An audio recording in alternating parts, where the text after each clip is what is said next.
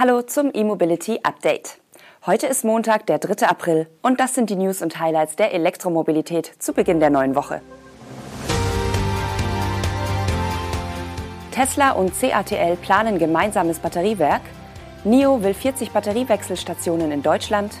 Nissan bringt zwei neue Aria-Varianten. Hyundai Ioniq 5N driftet und ZF investiert in Mexiko. Tesla will offenbar zusammen mit CATL eine neue Batteriefabrik in den USA bauen. Dabei geht es konkret um die Produktion von LFP-Zellen. Wie Bloomberg berichtet, haben Tesla-Vertreter mit der US-Regierung über die Pläne mit CATL gesprochen, um sich Klarheit über die Vorschriften des Inflation Reduction Act zu verschaffen. Laut den mit den Vorgängen vertrauten Personen waren auch Vertreter des Weißen Hauses direkt beteiligt. Demnach will Tesla das LFP-Batteriewerk in Texas ansiedeln, um die Giga Texas in Austin zu beliefern.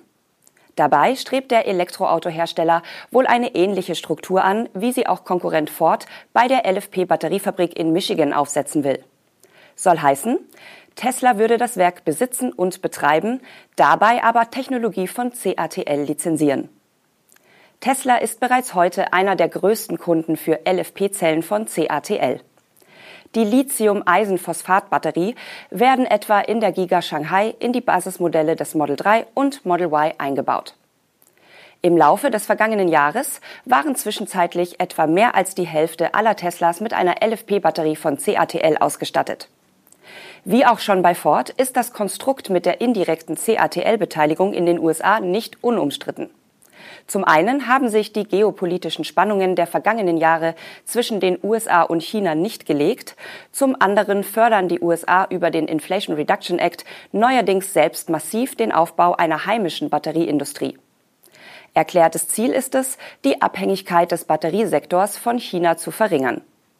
Wenn nun also eine amerikanische Batteriefabrik mit US-Steuergeldern gefördert wird, stören sich Kritiker daran, dass dort chinesische Technologie eingesetzt werden soll. Es ist also unklar, ob der Plan aufgeht. Der chinesische Elektroautohersteller NIO will bis zum Ende dieses Jahrzehnts alleine in Deutschland etwa 40 Batteriewechselstationen in Betrieb haben. Da die sogenannten Power Swap Stations bisher ein Alleinstellungsmerkmal des Herstellers sind, will NIO damit auch seine Marke bekannter machen. Das sagte Deutschlandchef Ralf Kranz im Rahmen der Eröffnung des NIO-Haus am Eschenheimer Turm in Frankfurt am Main. Weitere Zwischenziele oder Standorte nannte Kranz dabei jedoch nicht. Derzeit sind in Deutschland zwei dieser Stationen in Betrieb, am Ladepark Seat and Greet in Hilden nähe Düsseldorf und am Sortimo Ladepark in Zusmarshausen nahe Augsburg. Eine dritte Station in Berlin soll in Kürze folgen. Für den weiteren Ausbau hat NIO eine Kooperation mit der NBW geschlossen, um bis zu 20 Schnellladeparks der Baden-Württemberger mit seinen Batteriewechselstationen auszustatten.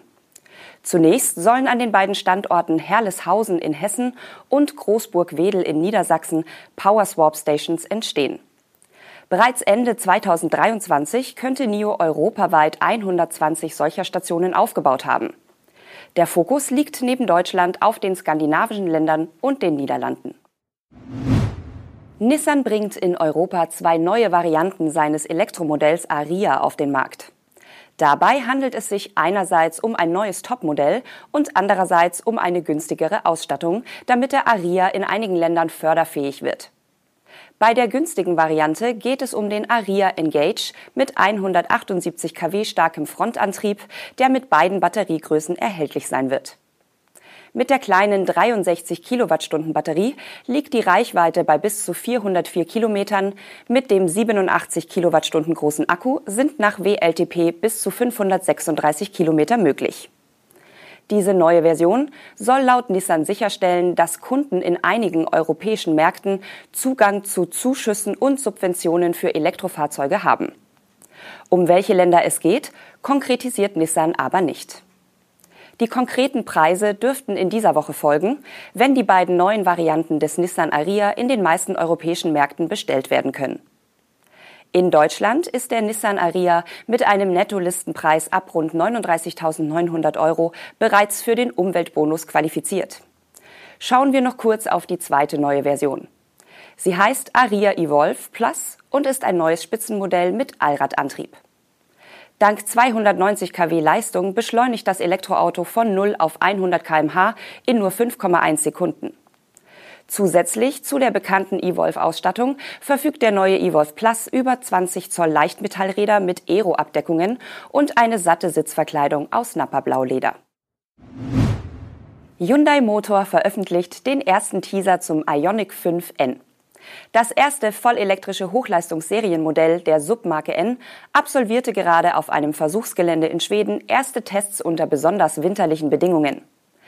Mit seiner Lage am Polarkreis bietet das Gelände alles, was man für umfassende Wintertests benötigt, wie zum Beispiel vereiste Oberflächen und Temperaturen von bis zu minus 30 Grad.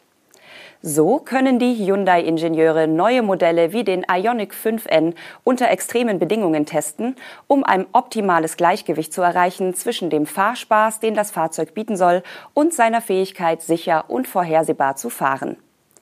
Für den Ioniq 5N hat Hyundai die Plattform der Straßenversion mit den im Motorsport erprobten Technologien der Submarke N kombiniert. Als Vorbild diente der Hyundai i20N WRC Rally 1. Die Fähigkeit zu dynamischer Kurvenfahrt wird durch den N-Drift Optimizer erreicht, der die vordere und hintere Drehmomentverteilung, die Drehmomentrate, die Steifigkeit der Aufhängung, den Lenkaufwand und das elektronisch begrenzte Schlupfdifferential integriert. Auf diese Weise ist im Ionic 5N ein Fahrmodus speziell für das Driften entstanden. Dabei überwacht das elektronische Steuergerät permanent die Eingabe der Radsensoren, um genau zu erkennen, wann ein bestimmtes Rad zusätzliches Drehmoment benötigt, um das Handling auf rutschigem Grund zu verbessern. Der deutsche Automobilzulieferer ZF investiert 177 Millionen Euro in den Ausbau seines E-Mobility-Geschäfts in Nordamerika. Konkret wird der ZF-Standort im Norden Mexikos erweitert, um dort eine neue Produktionsstätte für Inverter der nächsten Generation zu errichten. In der ersten Phase will ZF 138 Millionen Euro in die Hand nehmen. Die Erweiterung des Mexiko-Campus um das geplante Werk für die nächste Umrichtergeneration soll mehr als 22.000 Quadratmeter umfassen. Außerdem gibt der deutsche Zulieferer aus Friedrichshafen an, vor Ort binnen vier Jahren mehr als 500 neue Arbeitsplätze schaffen und sofort mit der Einstellung von Mitarbeitern beginnen zu wollen. Die neuen Inverter sollen in der Lage sein, die Leistung von E-Motoren durch Verbesserungen bei der Software und den Halbleitern erheblich zu steigern. Die neue Produktionsstätte in Mexiko soll mit Hightech-Ausrüstung und Prozessen ausgestattet werden und die regionalen Produktionskapazitäten für mehrere Elektroautohersteller erweitern. Das war unser E-Mobility Update am heutigen Montag. Wir wünschen Ihnen einen guten Start in die Woche vor Ostern und sind schon morgen wieder mit unserer Nachrichtenshow für Sie auf Sendung.